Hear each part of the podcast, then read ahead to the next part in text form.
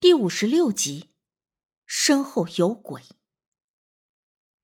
林小乐出事，而我又感觉到了异样，证明一零四确实有问题。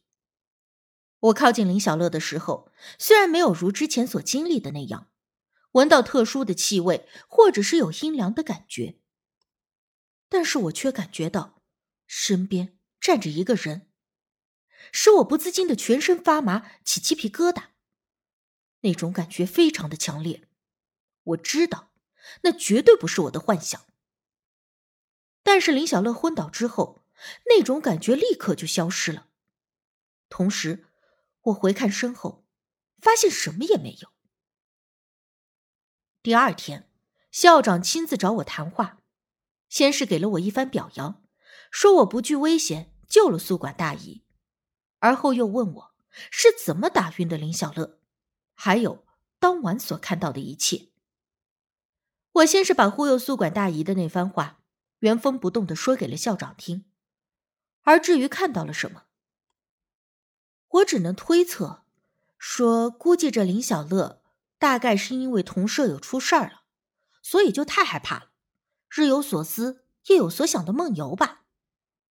校长定睛看了看我，最后对我这回答很满意。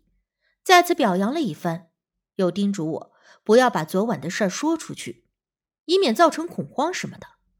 我自然是连连应是。其实就算我不说，但昨晚的事儿闹得整个宿舍楼都知道了，很快全校也都会知道这件事。一连三天的晚上，同一个宿舍里的三个女孩接连出事儿，要说是巧合，恐怕连三岁的孩子都不信。我刚出了校长室，就见丁力凑了过来，八卦的问了一通，又关心我有没有受伤啥的，随口应付了他几句，就问他现在是否知道林小乐咋样了。丁力说他来找我就是为了这事儿。林小乐今儿一早就醒了，但是对于昨晚上袭击宿管大姨的事，完全不记得，现在正在医院里躺着呢，身体没啥事儿。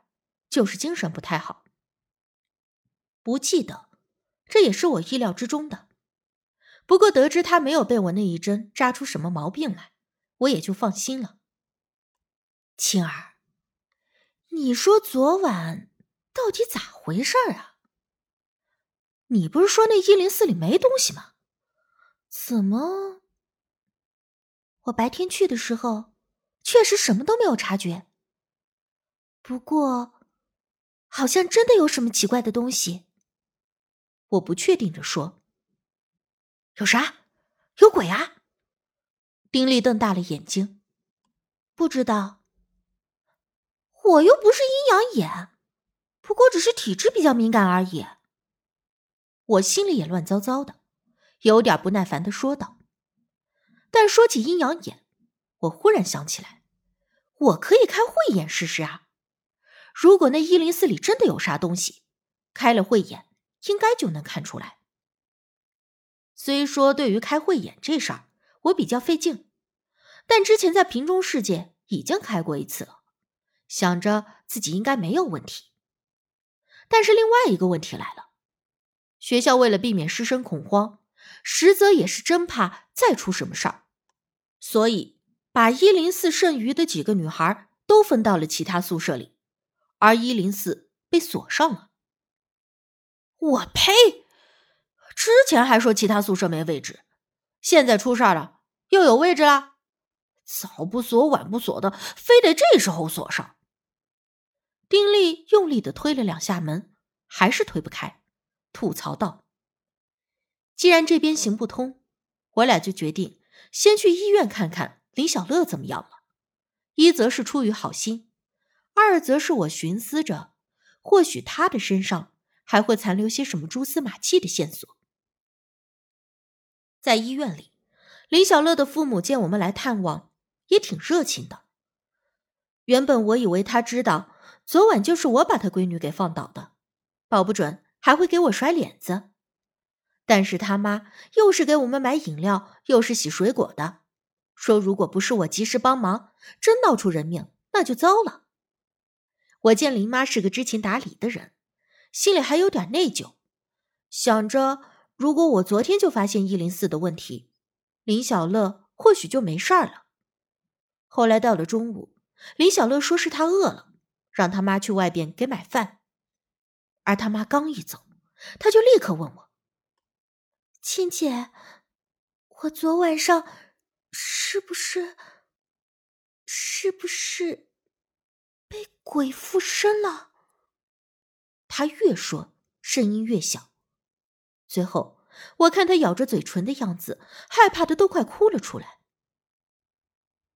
这个我也不清楚，我没好意思直接说是，看他的样子挺胆小的，生怕再给他吓出个好歹来。但是林小乐自己低着头，咬了咬嘴唇，说：“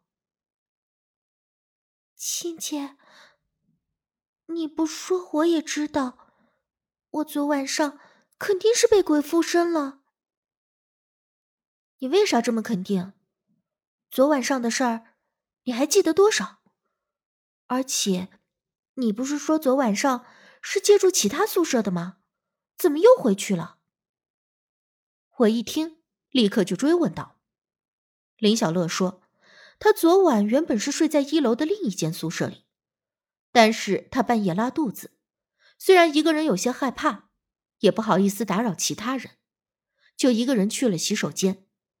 宿舍楼每一层都有一个大的洗手间，设立在走廊的尽头。而林小乐要去洗手间，就要经过一零四的门前。他想着自己不进去，只是路过而已，不会有什么事儿的。而且当时肚子疼得急，就一溜的小跑去了厕所。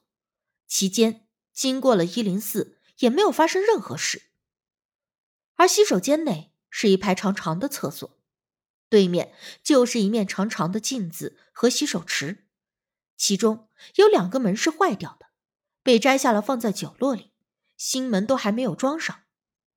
偌大的洗手间里只有两盏昏暗的灯亮着，安静的连自己的呼吸都听得一清二楚。林小乐觉得关着门一个人会害怕，就选了那个没有门的进去方便。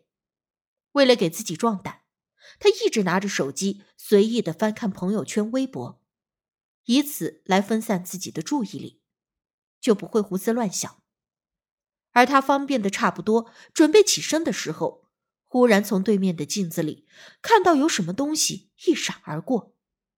就像是有人非常迅速的进入了其中一个蹲坑里，可是一点动静都没有。